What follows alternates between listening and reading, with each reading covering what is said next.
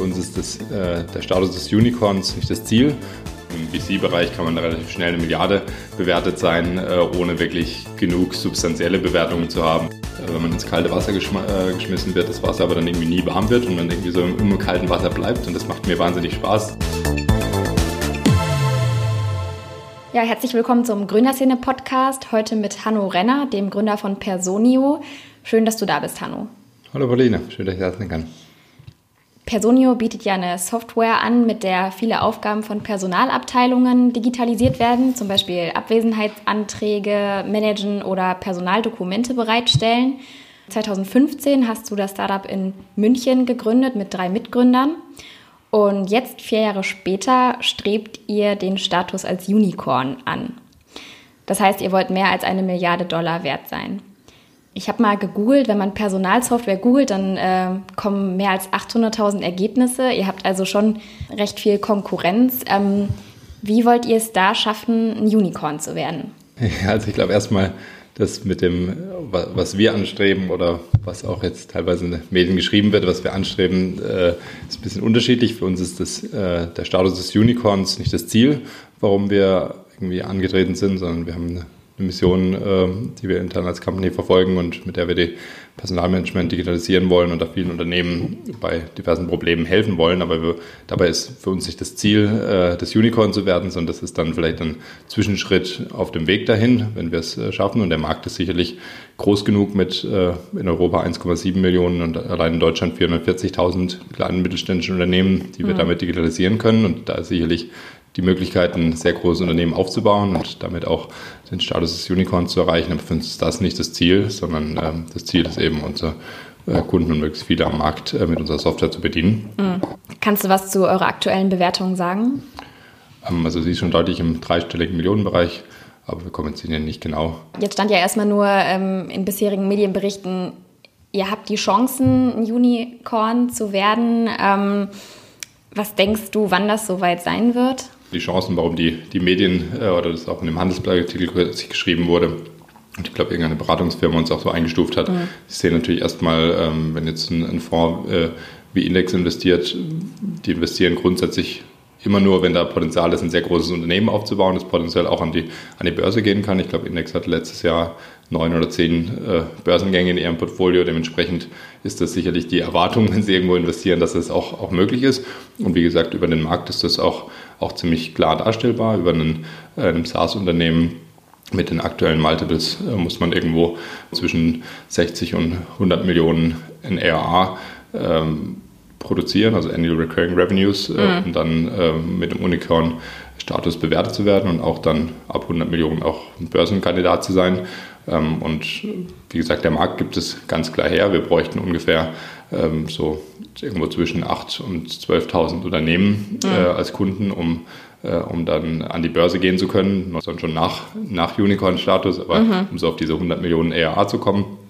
Und ich denke, das wäre so in den äh, nächsten drei bis vier Jahren möglich, wenn wir so weiter wachsen wie bisher, auch dahin zu kommen. Das ist ja auch immer die Frage. Es gibt ja auch viele Unternehmen, ich glaube Flixbus, jetzt auf einmal sprechen alle von Flixbus als mhm. Unicorn, die sind schon seit, seit Jahren äh, sicherlich so viel wert, aber hatten halt keine Finanzierungsrunde, weil sie profitabel waren.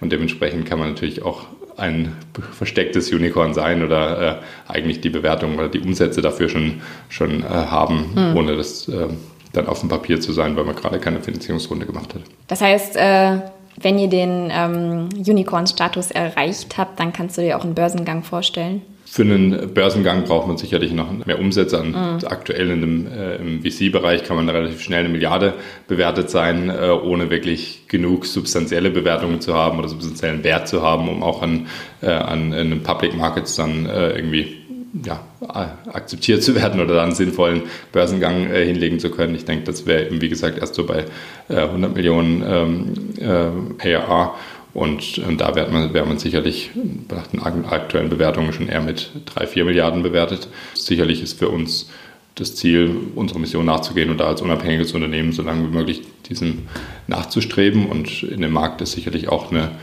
groß genug Firma, äh, die an die Börse gehen kann, mhm. möglich. Ähm, aber okay. das müssen wir natürlich noch zeigen. Seid ihr eigentlich im Moment schon profitabel? Aktuell sind wir nicht profitabel. Wir könnten sicherlich mit dem Modell und den stabilen Umsätzen und dem wenigen Churn, den wir haben, jederzeit das Unternehmen profitabel drehen. Äh, das ist aber aktuell nicht äh, Ziel, sondern ganz klar das weitere Wachstum und den, den Impact am Markt zu vergrößern. Ihr habt ja Anfang des Jahres ähm, 35 Millionen Euro ungefähr eingesammelt. Setzt so ein hohes Investment ein auch irgendwie unter Druck? Also ich würde nicht sagen, dass ein unter Druck setzt. Erstmal, ich glaube, es macht einem vor allem nochmal, es gibt einem mehr Möglichkeiten. Man kann natürlich mehr paralysieren, muss da ein bisschen aufpassen, dass man trotzdem die, die Balance richtig äh, hält aus genug neue Sachen äh, und parallel anzustoßen, aber trotzdem den Fokus noch in der als Company, weil selbst wir sind 260 Mitarbeiter, das ist eine mhm. große Größe, aber trotzdem kann man da jetzt auch nicht, auch nicht sich verzetteln und zehn Sachen versuchen gleichzeitig zu machen, nur weil potenziell das Kapital dafür da ist. Ähm, und ich glaube, da jetzt eben den, den, guten Mittelmaß zu finden, ist die, die größte Herausforderung, wenn man theoretisch sehr viel ähm, Kapital zur Verfügung hat. Was sind denn für euch die Hauptthemen, auf die ihr da setzen wollt? Also die zwei großen Themen, die neben jetzt der weiteren Unterstützung unseres Kernbusiness und natürlich Investitionen ins Produkt ähm, jetzt neu sozusagen dazugekommen sind. Zum einen das Thema Lohnbuchhaltung, wo wir auch Anfang des Jahres dann nach unserer Finanzierungsrunde noch ein anderes Unternehmen aufgekauft haben ähm, und ähm, mit denen jetzt die Möglichkeit haben, da unseren Kunden nochmal einen ganz neuen Service anbieten zu können. Also nicht nur Viele unserer Kunden hatten bisher immer schon die Lohnbuchhaltungsdaten in Personio drin, aber äh, jetzt haben wir die Möglichkeit, auch einen komplett automatisierten äh, Payroll-Cycle dann anzubieten zu können, die Payslips automatisiert zu erstellen und damit einfach nochmal ein ganz neues äh, Produkt und neue Serviceleistungen dazu bieten zu können. Das ist die eine Bereich, in dem wir durch die Akquisition, aber auch jetzt sehr stark investieren. Der andere Teil, der für 2019 sehr relevant ist, ist die Internationalisierung mhm. wo wir jetzt kürzlich einen Head of International eingestellt haben, ähm, der jetzt aus London basiert, aber ähm, jetzt gerade die Märkte äh, UK, Spanien, ähm, Benelux und Nordics äh, adressiert. Und das ist jetzt so der, der zweite neue Hebel, ja. der, äh, in den wir gerade investieren, der abweichend von unserem Kerngeschäft ist. Was ist eigentlich, was dich persönlich am Thema ähm, HR so begeistert? Was ich extrem spannend finde, nicht am Thema HR speziell nur, sondern auch spezifisch darauf, was wir machen, ist, dass es zwar ein, äh, ein, ein sehr spezifisches Problem oder sehr viele spezifische Probleme für einen für HRler, Personaler in dem Fall löst, gleichzeitig aber trotzdem auch einen Impact auf viel mehr Menschen hat. Da bei uns ja jeder Mitarbeiter im Unternehmen hat einen Zugang zu Personio, jeder Mitarbeiter arbeitet mit Personio. Da sind wir auch unter anderem gerade dabei, an einer, einer Mobile App zu, äh, zu arbeiten, um damit äh, auch dann das für den Mitarbeiter noch einfacher zu machen, damit zu interagieren, aber wir dementsprechend zwar eigentlich eine B2B-Lösung äh, sind, die sehr klar ein ähm, Use Cases von einer spezifischen Berufsgruppe löst, gleichzeitig eben aber auch so diesen fast schon consumerartigen Ansatz haben, wo wir den ganzen, äh, jedem Mitarbeiter äh, auf sein Leben auch irgendwie einen Einfluss haben und äh, da einen Impact haben. Und das ist, was ich persönlich so spannend finde, dass wir diese zwei Sachen kombinieren. Ich habe mir auch mal dein äh, LinkedIn-Profil angeschaut, ähm, hauptsächlich um zu gucken, was du eigentlich davor gemacht hast. Und da habe ich äh, was ganz Interessantes gefunden. Und zwar ähm, warst du mal Yachtskipper drei Jahre lang. Wie kam das?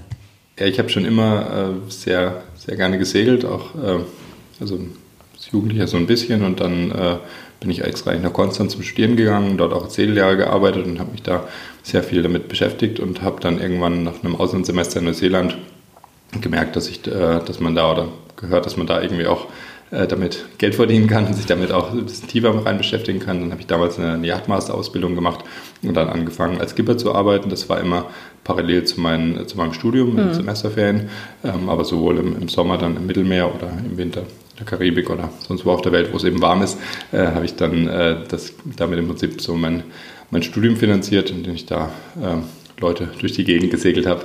Mhm. Ähm, und ähm, ja, es ist, es ist ein es macht wahnsinnig viel Spaß. Man mhm. von außen gesehen unterschätzt man es ein bisschen, dass es schon auch Arbeit ist und man halt viel Verantwortung hat. Ähm, aber es war zum einen, hat mir sehr viel, trotzdem viel, viel Spaß gemacht, natürlich da äh, Zeit auf dem Wasser zu verbringen und ja. Zeit mit was zu verbringen, was ich sehr gern mache.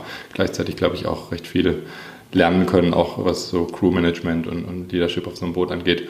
Neben dem, dass du äh, segelst oder gesegelt hast, bist du auch noch Snowboardlehrer und machst ja Triathlon.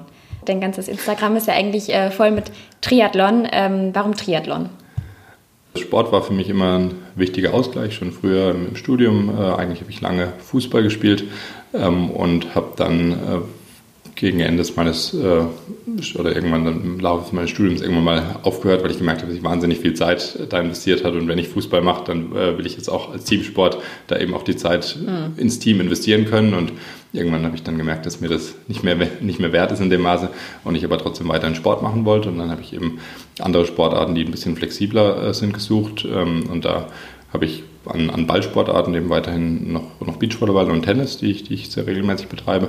Äh, aber Triathlon ist für mich so ein ganz guter Allround-Sport, mit dem man sehr viel Abwechslung hat und der aber einem auch so eine gute Grundfitness gibt. Wenn man einmal die Woche irgendwie Radfahren, Laufen und, und Schwimmen gibt, dann, dann hat man schon mal so eine gewisse mhm. Grundfitness, die einem zum einen so auch so ein mentale Stabilität gibt, aber auch die Möglichkeit eben gibt, ähm, dann äh, andere Sportarten weiter zu betreiben. Mhm. Und ähm, dann ab und zu sich in so einem Triathlon-Wettkampf zu messen, macht einfach auch Spaß, weil es eben da sehr viel Abwechslung drin ist und sehr, sehr unterschiedliche Herausforderungen ist und nicht, wenn man jetzt nur läuft oder nur Rennrad fährt, mhm. dass eben äh, ja, ein bisschen ja. mehr Dynamik drin ist.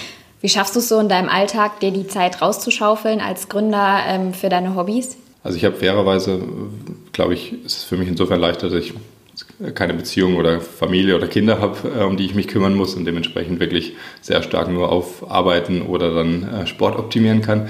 Äh, und so kombiniere ich das dann meistens, dass ich eben also einmal am Tag irgendeinen Sport mache und mhm. oft ist es dann auch vor der Arbeit dann irgendwie entweder, ähm, ich habe dann Kollegen, die mich sich zum Joggen treffen und wo das dann so unser Weekly One-on-One ist, wo wir uns dann auch mhm. privat über alles Mögliche austauschen können, einmal die Woche. Ähm, oder ein, an einem Tag die Woche spiele ich vor der Arbeit Tennis, an einem Tag gehen wir Rennrad fahren, an einem Tag machen wir Yoga bei uns auf der Dachterrasse im Büro mhm. und so ähm, habe ich im Prinzip jeden Tag die Woche einen, einen Fixtermin, der entweder morgens oder abends nach der Arbeit ist. Und ähm, damit kann ich das ganz gut äh, in den Nebenzeiten mit unterbringen. Ja. Hast du heute auch schon was gemacht? Ähm, heute war ich noch nicht, äh, nicht laufen, weil ich einen äh, Freund hier noch zum Frühstück besucht habe in Berlin. Aber äh, jetzt am Wochenende habe ich einen Freund besucht, da war auch jeden Morgen laufen. Mal wieder zurück zu Personio. Was mich mal interessieren würde, ihr habt ja Personio ähm, zu Anfang eigenfinanziert und dann ähm, Investoren reingeholt. Wie sind so deine Erfahrungen mit Bootstrapping? Mhm. Würdest du es weiterempfehlen? Mhm. Also um es nochmal, das nur das eigenfinanziert klingt manchmal auch so, als ob wir viel Geld gehabt hätten und es hätten finanzieren können. Das ist nicht Fall. Wir haben aus dem Studium raus äh, gegründet, natürlich irgendwie unsere Ersparnisse in die GmbH-Gründung gesteckt, aber sonst jetzt nicht irgendwie selber kein, kein Geld gehabt, um die Firma zu finanzieren, aber haben anfangs immer dann keine Kosten oder relativ schnell aber auch Umsätze generieren können, mit denen wir dann eben Büro und erste Mitarbeiter bezahlen konnten und auch die ganzen anderen Kosten, die so mit anfallen. Ähm, ich würde es auf jeden Fall ähm, insofern weiterempfehlen, also es hängt ein bisschen sehr davon ab, was das für eine Art mhm. Unternehmen ist und was man auch, auch braucht oder was jetzt wichtig ist. Äh, ich meine, wenn man sich zum Beispiel die, die Scooter-Unternehmen gerade anschaut, die müssen einfach wahnsinnig so schnell, äh, wie es geht, irgendwie in den Markt und da äh, Marktmacht aufbauen. Die können sicherlich sich jetzt nicht leisten, da irgendwie anfangs zu bootstrappen ja. ein bisschen damit Zeit zu verlieren.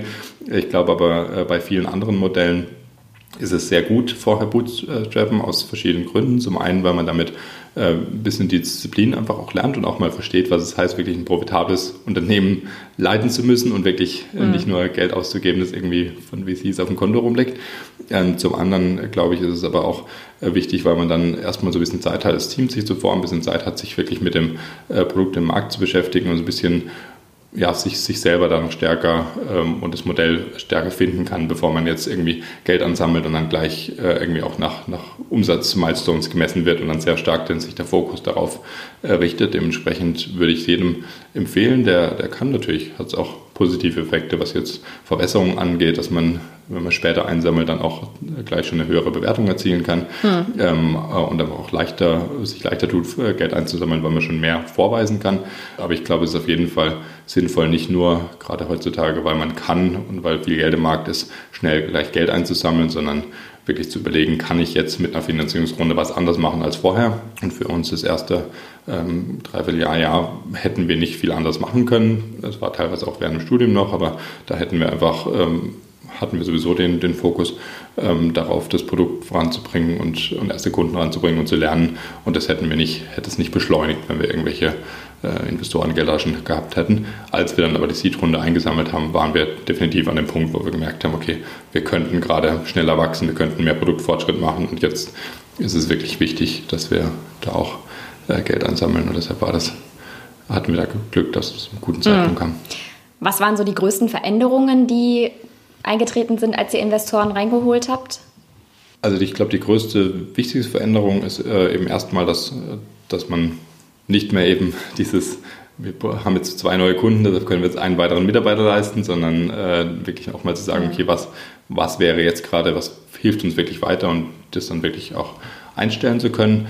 Ähm, die andere Veränderung ist natürlich schon gefühlt, okay, das sind jetzt noch andere Leute, die irgendwie ein Interesse an der, der äh, Firma haben und dementsprechend auch irgendwie sich da, ja, mit denen man sich dazu austauscht, die jetzt aber nicht nur externe sind, von denen man Rat holt, sondern die auch wirklich mit im Boot sitzen. Mhm. Bei uns war das aber eigentlich insofern recht positiv, weil wir da zum einen sehr viel äh, Intros, äh, Connections mit anderen bekommen haben und so weiter. Insofern ähm, das sehr positiv war und gleichzeitig eigentlich äh, bis heute nie irgend, in irgendeiner Weise von unseren Investoren, keinem, der irgendwann reingekommen ist, gedrängt worden in irgendeine Richtung oder irgendwie versucht hat, uns reinzureden, sondern es immer sehr unterstützend war und mhm. mit, mit Input, wenn wir es gebraucht haben, ähm, aber wir jetzt nie bisher glücklicherweise da nie schlechte Erfahrungen gemacht hatten. Einer der Personio-Gründer, ähm, Ignaz Forstmeier, mhm. wenn ich jetzt den Vornamen richtig ausgesprochen habe. Genau, Igi, sein Kurzname.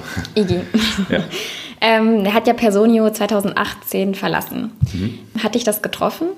Ähm, nee, also es war keinerweise überraschend für uns, weil äh, wir, also ich war schon seit halb, dreiviertel Jahr mit ihm im Austausch dazu, dass er gemerkt hat, dass diese Veränderung seiner Rolle von anfangs wirklich Sachen selber machen und sich da auch selber tief reinfuchsen, was seine, seine Stärke war und was ihm auch Spaß gemacht hat, zu äh, eigentlich kann und sollte er selber nicht mehr so viel hm. operativ machen, sondern eher die, die richtigen Leute einstellen, die dann empowern, mit denen daran arbeiten. Und das waren Sachen, zumindest zu dem Zeitpunkt ihm nicht so Spaß gemacht haben und er auch mit diesem äh, Wandel äh, sich einfach nicht so, so wohl gefühlt hat und auch gemerkt hat, dass es für ihn mehr Stress produziert als, als irgendwie Spaß dann äh, dabei. Und deshalb war das schon äh, ja, länger klar, dass, dass er sich in der Rolle nicht mehr so wohl fühlt. Gleichzeitig hat aber auch seine Freundin, ähm, was noch ein unterstützender Faktor war, die in Wien gewohnt hat, ähm, das ist irgendwie auch so ein Aspekt, wo schon länger mhm. äh, irgendwie nicht, nicht ganz zufrieden mit war. Ähm, und dadurch haben wir dann, also war das deshalb nicht überraschend, sondern ein Prozess, wo wir über ein halb, dreiviertel Jahr darüber gesprochen haben, oder fast schon ein Jahr und dann irgendwann klar war, okay, er würde gerne äh, da die Verantwortung auch für seinen Bereich abgeben. Und dann haben wir angefangen, nach einem VP Marketing äh, zu suchen, dann Executive Search äh, Firm auch damit beauftragt und dann äh, ging das auch nochmal vier, fünf Monate und dann war die Person da und deshalb gab es noch eine Übergabe. Also es war ein sehr mhm. Langer und klarer Prozess, wo auf den hingelaufen ist.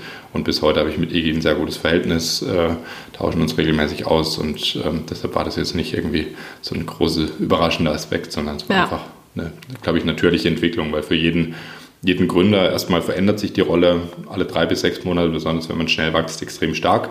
Und man kann das einfach vorher nicht vorhersehen, erstens, ob es überhaupt so mhm. kommt und man so schnell wächst, aber auch, äh, wie man dann äh, mit der veränderten Rolle klarkommt, wie einem das Spaß macht. Ähm, und da muss ich sagen, muss ich auch ein großes Kompliment machen, dass man dann re reflektiert genug ist und sich das eingesteht, zu sagen, mir macht das so in der Form, in der aktuellen Phase gerade nicht mehr keinen Spaß mehr und ich zwinge mich das nicht dazu, nur wegen dem, äh, weil das jetzt irgendwie von außen irgendwie die Leute sagen, ja, das ist doch toll gerade, wie es bei euch läuft und äh, dann mache ich was, weil es die Erwartung ist von anderen vielleicht, sondern äh, dass man da auch selber irgendwie reflektiert genug ist. Und mhm.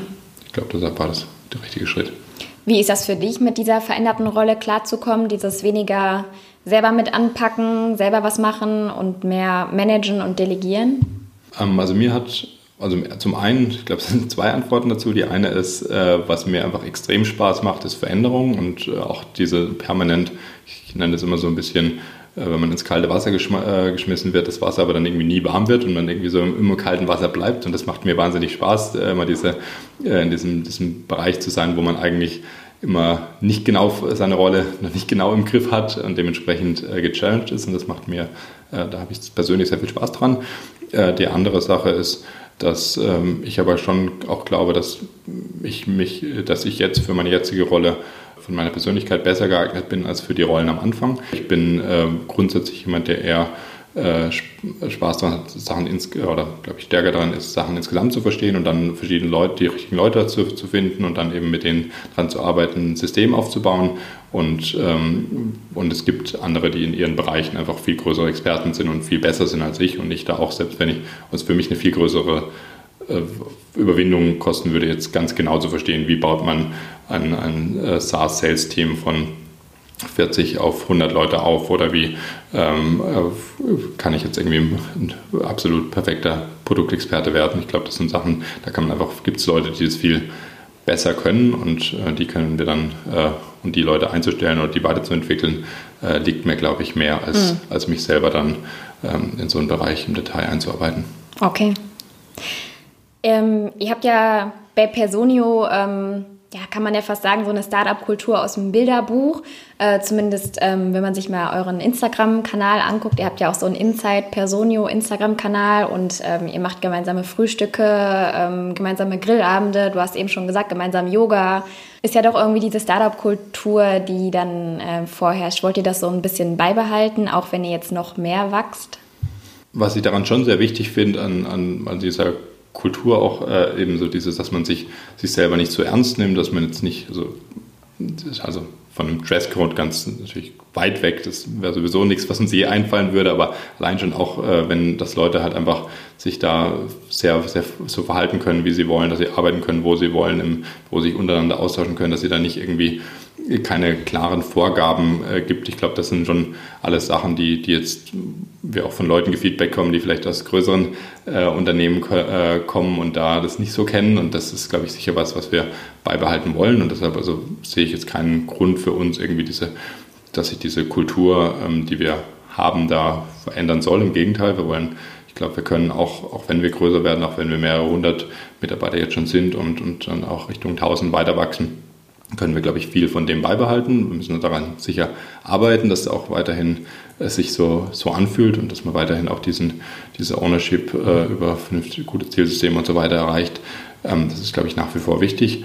Aber ich, ja, ich denke, die, diese, dieser, diesen Startup-Flair, der ist nicht unbedingt dann an die, an die Größe gekoppelt, mhm. sondern das können wir auf jeden Fall auch durch weiteres Wachstum noch ja. beibehalten. Wie viele Mitarbeiter seid ihr jetzt? Äh, wir sind jetzt knapp über 260. Ich habe in einem anderen Interview gelesen, ähm, dass ihr letztes Jahr 16.000 Bewerber hattet. Mhm. Krasse Zahl auf jeden Fall. Äh, wie habt ihr das gemanagt, die ganzen Bewerber abzufertigen? Also natürlich haben wir ein tolles Tool dafür. Oh.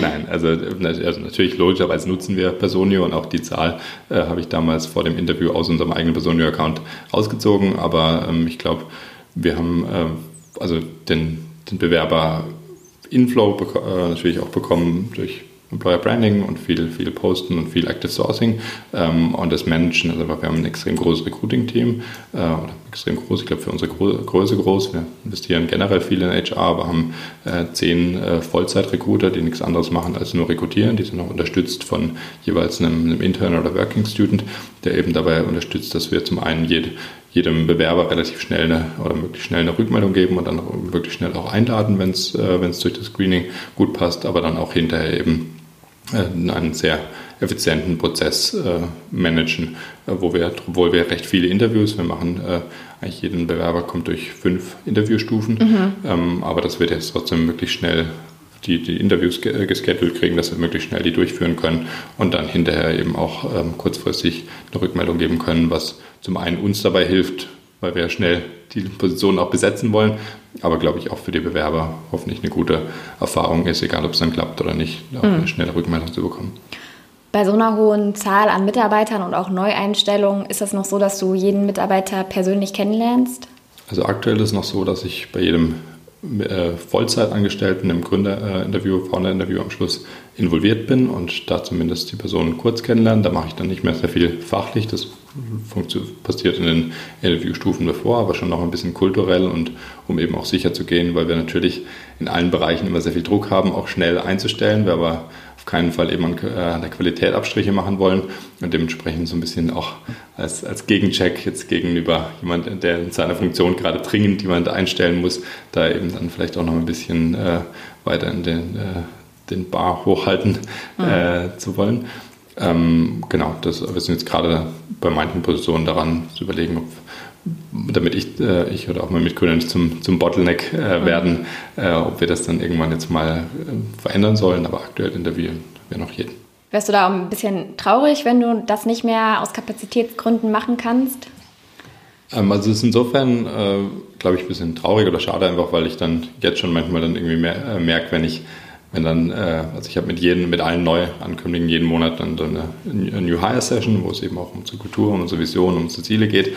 Ähm, und da, wenn ich da eben Leute vor mir sitzen habe, die ich, die ich kaum kenne, das ist natürlich irgendwie schade, aber es ist unvermeidbar, glaube ich, jetzt mit dem weiteren Wachstum ähm, und, und im Interviewprozess. Ich glaube, solange wir es hinkriegen, da einen Prozess hinzukriegen, der, der weiterhin die, die besten Leute findet und, und dann auswählt, ähm, bin ich auch froh, oder froh, aber habe ich dann, bin ich nicht traurig, irgendwie das dann ja. abzugeben, sondern äh, vertraue dann auch den Leuten, die, die dann den Prozess oder die Rolle von mir übernehmen, dass sie es genauso gut machen. Hast du eigentlich eine Mitarbeiterzahl im Kopf, wo du denken würdest, okay, jetzt wird es mir dann doch irgendwie zu groß? Es ist nicht mehr dann Startup, sondern das wäre mir zu viel? Nee, ich glaube, für mich gibt es da keine Zahl. Also es gibt ja viele Unternehmen jetzt auch, äh, wenn man jetzt, die sich auch immer noch Startups nennen und denke ich auch noch so sind, Unternehmen wie, wie irgendwie Airbnb oder äh, Slack oder andere Unternehmen, die jetzt gerade an die Börse gegangen sind oder gerade gehen, äh, die inzwischen viele tausend Mitarbeiter haben und glaube ich trotzdem noch sehr stark eine Startup-Kultur beibehalten. Und ich glaube, das kann man, man kann sowohl mit äh, 300, 400 Mitarbeitern dann irgendwie abrutschen in eine sehr irgendwie mehr hierarchische und vielleicht ein bisschen mehr Corporate-Kultur oder man kann das trotzdem auch über verschiedene tausend äh, Mitarbeiter ausweiten. Dementsprechend gibt es für mich da keine, keine Zahl, die mir dann zu groß ist, sondern äh, eher eben weiterhin. Und ich glaube, da können wir auch noch sowohl selber viel dazu lernen oder auch weitere Leute noch hinzufügen, die in solchen Unternehmen gearbeitet haben und es geschafft haben, diese Kultur auch äh, weiter beizubehalten, wie wir da konstant dran arbeiten können. Aber es gibt für mich nicht eine Zahl, wo ich sage, okay, und dann ist es irgendwie zu viel oder mhm. nicht mehr möglich, das aufrechtzuerhalten. Ich glaube, das hängt an anderen Sachen als der genauen Zahl. Was würdest du sagen, wie groß wird Personio mal mitarbeitermäßig? Also mitarbeitermäßig fällt mir äh, schwer einzuschätzen. Ich glaube, der, der Markt ist definitiv groß genug, um ähm, hier ein, ein, also ganz unabhängig von Personio, ein extrem großes äh, Unternehmen, das, das auch in, in Sphären von einem, von einem SAP oder äh, einem, einem DAX-Unternehmen kommen kann, äh, rein von dem, was jetzt einfach der Markt an Umsatzpotenzial hergibt, äh, zu wachsen. Und ich glaube auch, dass es ein Unternehmen gibt, äh, geben wird in Europa in den nächsten Jahren in unserem Markt, die das, diese Größe erreichen wird.